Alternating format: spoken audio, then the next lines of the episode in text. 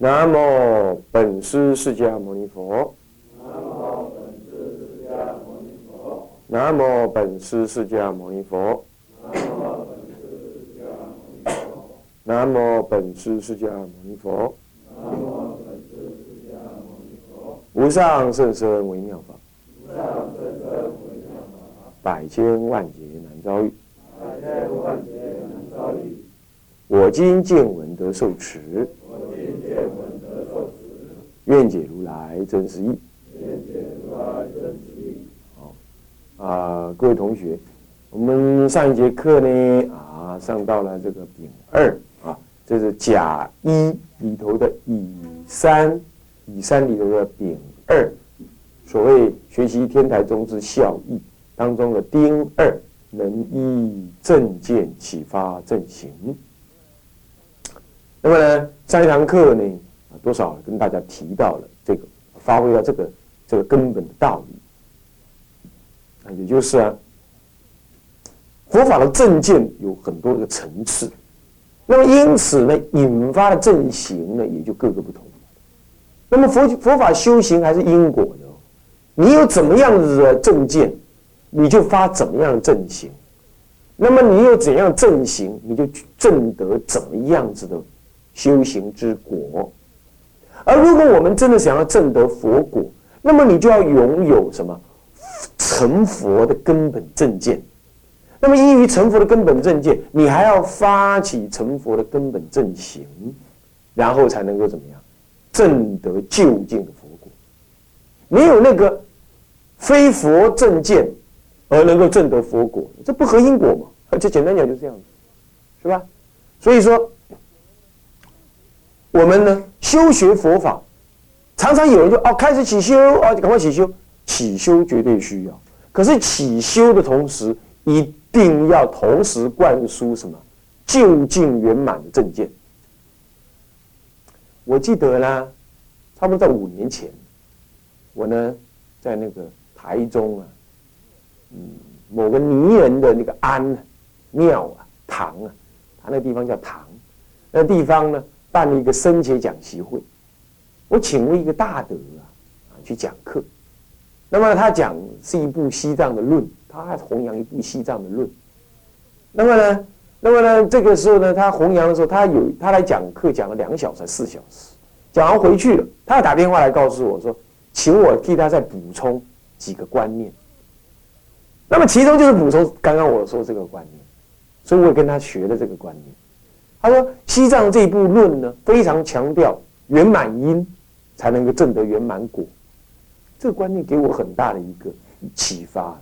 其实天台宗亦复如是，天台宗一开始就告诉你佛的秘密秘密是什么，那就是佛的因，教法的因，教法的因，教法的因。唯有这样子的因，你在修行的过程当中，才能够一直朝向这个因去力行，而朝向正德那个国。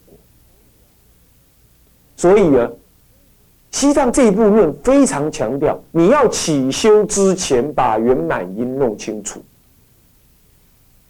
非常强调这个观念，我觉得这是很重要，这是很重要。我们要取他人之长嘛，补己之短。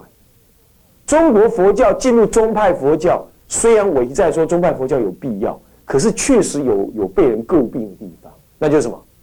他说以以过度的以一家之言而偏颇的取佛的教法，而不能够圆满看待佛的教法，偏颇的取，不能圆满看待。那因此，各宗各派水火不容。不要说各宗各派，甚至于禅宗里头的五支啊，一花开五叶啊。这五叶啊都各不相容，那你们这很糗吧？是不是？如果你搞成这样，那就真的很惨了，是不是这样？固然我们不能囫囵吞枣，说各宗各派都一样，我们固然不能这样，然而也不能搞得水火不容嘛。这样偏颇的看待佛法也不对。这个是后代的宗派家呢，宗派佛教的继承者呢，把佛法弄得那样。那么呢，这个时候呢，藏传系统这种思想。我觉得很适合引进来，来作为平衡。这也就是我们这么强调说天台的效益。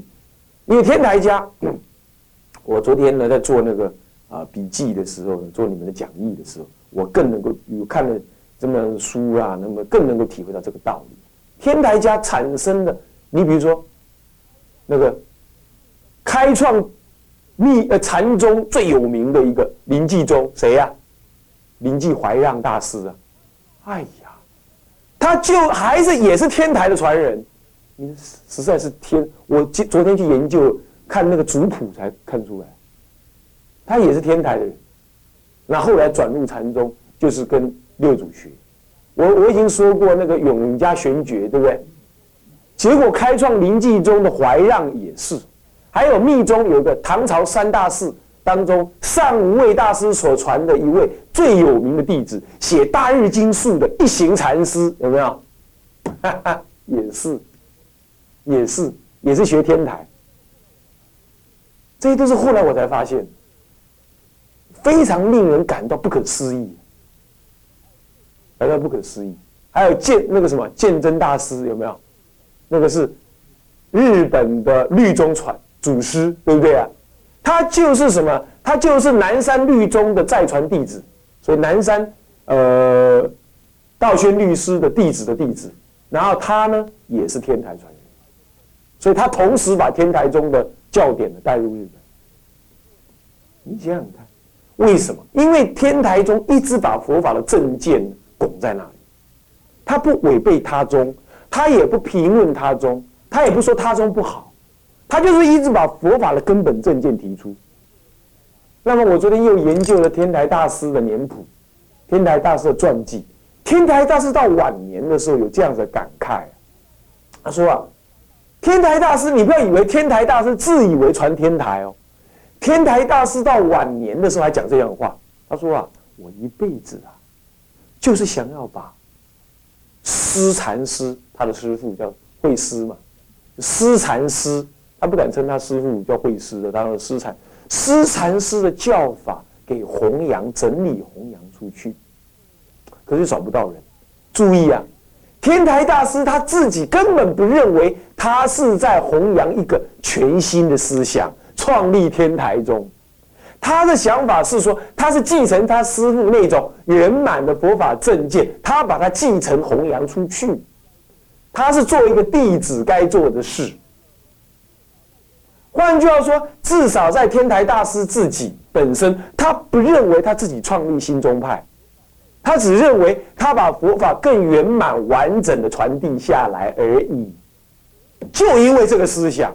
所以他在各个宗派当中不存有任何的那种烦恼相，就是对立性。他只认为他把佛法完整的托付于众生而已。所以他就是把一个完整的地图交给了众生。那么以后唐朝升起的各宗各派，按着他的地图截取他所需要而发展他自宗自派，就毫无困难。我们应该恢复天台创教者这种心情。我们今天研究天台，就是只是去体会完整佛教的道理这样子而已。我们甚至今后可以转成净土宗，今后你自己转成什么密宗，转成什么禅宗，转成律宗，你自己转。我只是告诉你根本东西了。这就有点像我自己读物理系，读物理系要不要一定要做物理科学家？要不要？不需要，他可以做 computer 的科学家，做电脑的硬体工程师，他可以做什么炼钢的工程师，他可以做什么呢？呃，化学家，他也可以做数学家。为什么？物理是根本，物之理是根本。你学完物理的根本道理之后，你可以转行，转到各行各业去。你凭着物理的基本训练，你到哪个研究机构去都能够做。我们当时读物理系的人是这样的认知。人家也是这样认知物理系的，就有点这个意思。物之理嘛，研究化学到最后也是要研究物质理，任何东西都是要到那各位，我这样比喻你懂了吗？所以用一个更宽广的心情来学习天台，你不要说哦，我以后要传承天台，不要那么严重，不必那么严重，你懂吗？你就自己，你就以一个了解普遍的佛法道理这种立场来了解佛天台家。这也就是所谓的天台的效益，所谓正见启发正见，啊，是这样子。好，第三丁三，能强化其他宗派是教理基础。比如说律跟净这两宗，为什么特别强这两宗？其实律、净、禅这三宗，净、律、禅这三宗是特别。何以故？因为净、律、禅这三宗都在讲实践。啊，你补一个禅哈，这里就少少一个禅。净、律、禅这三宗，因为这三宗重在实践，不重教理的铺陈。啊，因此也是这三宗的人特别会用到天台宗的教理。为什么？因为他本宗在实践上面强，而在教理上面呢比较少于什么铺陈，少于铺陈，是这样啊，所以他就很容易运用到天台宗。来，那个你们应该知道，天净土中的五祖是什么？法、竹林、法照。对了，法照大师也是天台的传人。你实在是，我下次画那个族谱出来你就知道了。你是真的是不得了，也是天台的人。还有那个什么，注解南山三大部最最厉害的那个谁，灵芝圆照大师，对不对啊？对不对？他也是天台的传人，那又是律宗。啊，禅宗我刚才讲两个了，对不对？开创的那个灵济禅师就是天台的传人，是不是？就天台的学人呢？我们叫做传人呢，学人。那禅宗已经这样，所以你看看水碾这三宗，绝对都跟天台学习有关。所以天台是一个母鸡呀，也在西家嘴一个宗派能传。那你今天是不是也可以这样去？是不是这样的？这根本的母体。根本的问题，所以啊，那日本人更有意思。日本更有意思。他说啊，日本的文化是在天台山、国清寺，然后呢，他又顺便讲啊，他他顺便把韩国带进去。他说啊，韩国在三国时代，韩国也有个三国时代，哦，他们有三个高句丽啦、朝鲜跟什么，跟新罗啊，这三国时代。那个不是新罗王还是高句丽王啊？啊，高丽王啊，他在他的首都，比照天台国清寺一模一样的格局，建了一个，也号称叫做天台国清寺，一模一样名字，就好像我们台湾有个台湾灵岩山寺这样，嗯，又建了。换句话说，韩国有这么样子的引用天台的教法，由国王之力建一个天台山。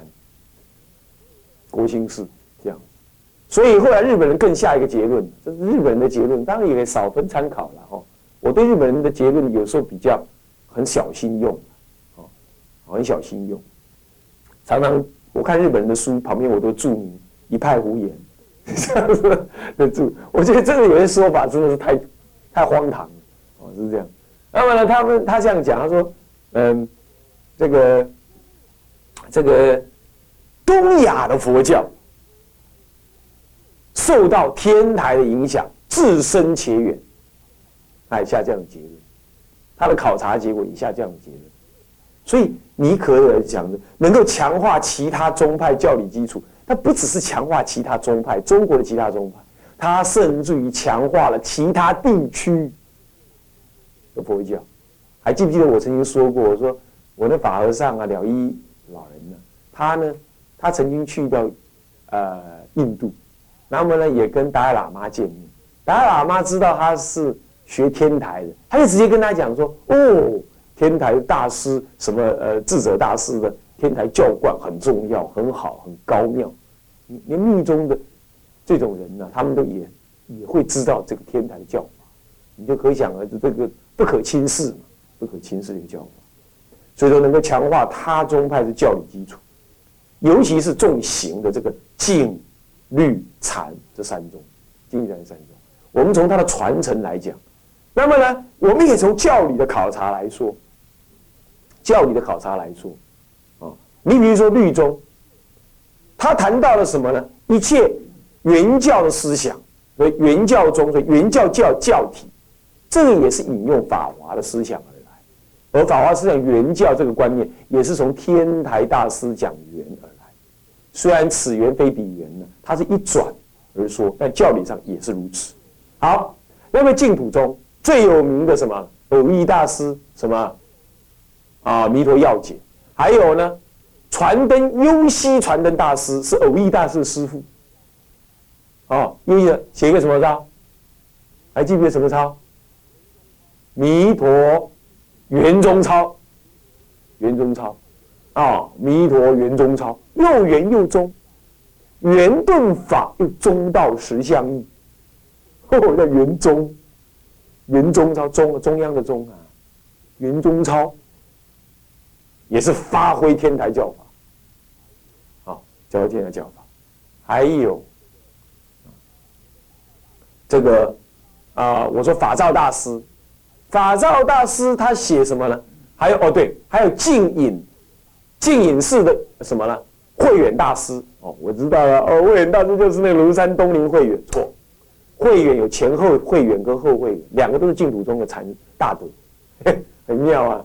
那是后慧远，净隐寺慧远，那是跟智者大师后期接近时时期的人，也是，他也是，他用天台的思想来解，稍微来介绍，当然不多了，那也介绍了什么《无量寿经》。《无量寿经》古述述有四本，当中最有名的一本就是慧远大师。这是后慧远哦，不要弄成庐山东林那个会员，好，不要弄错了啊，不同一个。还有刚刚我想到了哪一个？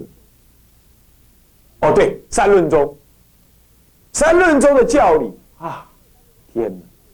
三论中这三论中分两部分说，我上次说过，三论中有分前三论跟后三论，对不对？后三论是以谁为主？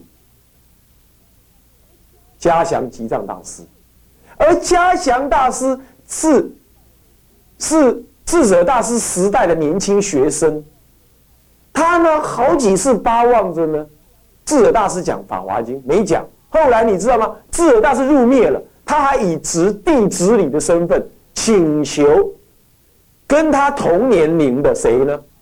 灌顶藏安大师对他讲《法华经》，这样子。他在《法华经》当中啊，天台的《法华经》教理当中有深刻的体悟，然后再加上他的三论中的体会，然后开创新三论中。你看看，这么样子的影响之深厚，所以他真的是为他宗教理的基础。这都是事实俱在的，哇，不要乱说，对不对？所以说，了解佛教的历史，你就更一直知道说，天台的教法在各教理当中、各教派当中深刻的影响，深刻影响，是吧？啊，律宗啊，禅宗就不用提，禅宗讲的什么挑柴运水，无非自残呐，没有佛可证呐，没有涅盘可得啦，这些道理早在慧思禅师早就讲光光了。还有，不假方便，直了成佛，有没有这种观念呢？慧思大师直接在解《安乐行品》的时候，就有这么一段话。我找一下，我有没有记？我有没有留下来这段话？我念这段文给你们听，看看你们昨天有没有夹起来？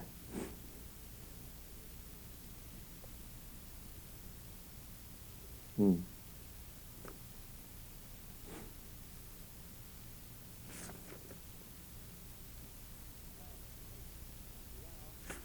啊，你看啊，你看他有一种句子很有意思。他原籍的时候，慧思禅师讲过一句句子：“天不能盖，地不能载，无去无来无障碍，无长无短无青黄，不在中间及内外，超群出众太玄虚啊，太虚玄了。”此物传心人不会，你看这像不像禅宗的句子？后代的禅宗是不是记都是像这样子？天不能盖，地不能载，啊，那么呢说什么呢？我不能讲，我要物来传心。所谓的指标月指啊什么，这是禅宗的句子。你要多看禅宗语录，你就知道，人家他老兄都在这律，都在什么六祖慧能之前好几十、好几百年了，上呃近百年了。近百年的人，他就讲这种句子。你看看他的政务那种精神，跟后来六祖所证的内系统的祖师禅完全。所以日本人后来也这么研究，他也觉得说，确实的，禅宗的思想受到天台思想影响非常大，有专书在研究，也是这样讲。像这样的句子，你以后你如果看过很多禅宗的句子，你就知道意义一样。所以各位同学，你看禅宗的影响，哦，在被的被影响，也在这里头展现出很强大的，呃，表现出来。这从教理上说，所以我们从传承的人说，我们从教理的内涵说，你就可以知道明显的有这种痕迹。不过这说也难怪，何以故？我说过嘛，天台宗是用中国人的思想文化做背景。然后整合了所有佛教当时所传入的思想，然后用中国人的智慧发展而开创出来的整体、整理性的佛教体系。而这样子，他是第一个，后来的一定要用他的东西来做参考。所以影响是绝对逃不了。所以这就印证了我常常说的一句话：要作为一个中国的比丘。要了解中国的佛教，不学天台不可能，不学天台不可能，就是原因在此。这又证验证这句话。好，再来丁四，能教教能圆融的看待他中，而不会自赞毁他。这就跟前面讲的那个啊，不了至中，若真了至中，不谤他中；若谤他中的不了至中，意思一样。为什么？因为。人家宗派都多少参考了天台宗的思想，那这样你进来看待其他宗派，你就会看到天台的影子在那里，你就比较容易接受。从从凡夫立场上来讲是这样，是不是啊？而且问你自然就觉得似曾相识啊，听起来很很舒服啊。对，无来无去无代际，刚刚刚刚那个什么，无来无去无障碍，那不是意思一样吗？对不对？这个意思一样吗？那么这句话事实上是禅宗的思想，可是你天台家的人听起来也觉得很舒服啊，很实在啊。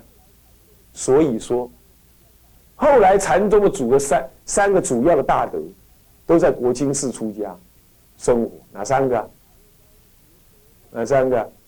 寒山拾得，外加一个甘风，风干啊，甘风甘风禅师啊，风干禅师，风干禅师，他们三个人就是禅宗最有名的什么？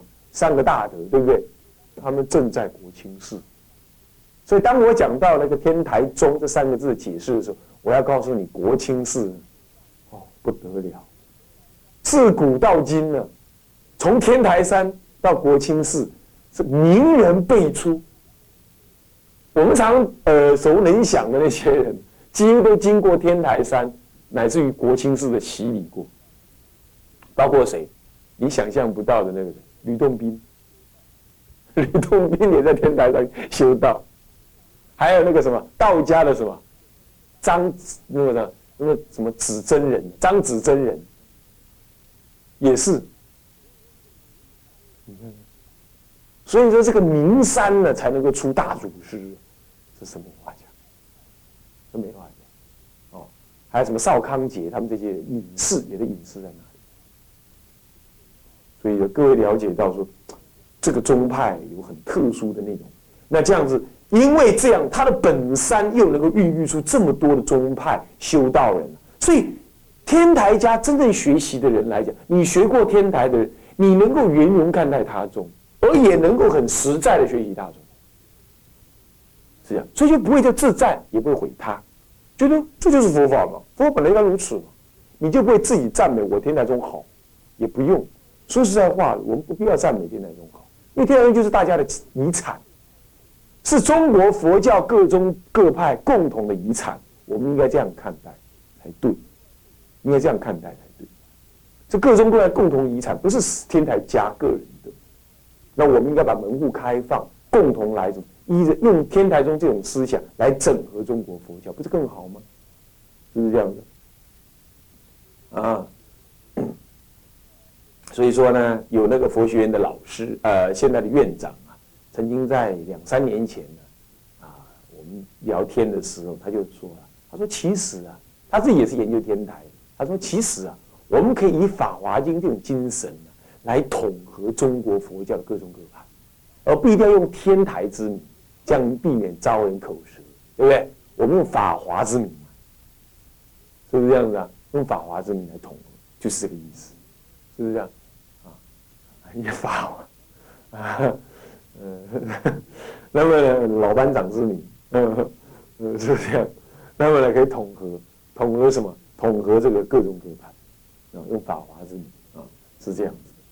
好，那么这就是今天讲到这里的效益有这样。所以这个效益就是那第四个效益就是说，透过天台中的学习来看透法华的秘密，那再由法华的秘密来整合中国佛教为一个什么？所谓分久必合，合久必分嘛。那么是不是我们现在是分久了，这样的又合来合融合起来，这样子中国各宗各派一融合起来之后啊，那八宗共弘就有另外一层意义，是不是这样子？就有另外一层意义，它不是共弘，但是也有共弘的那种内涵在。那这样子中国佛教就集合在一起，就能够开展什么中国人的佛教更广大的的的的的价值。如果依着烧饼哥来说哈。刘伯温的烧饼哥说：“从一九八八一年开始，中国人要兴盛三百年，好叫人圆融看待他中。好，那么这样子就不会自赞毁他啊，就是这样能够整合，整合起来，就中国佛教或许有兴盛的契机。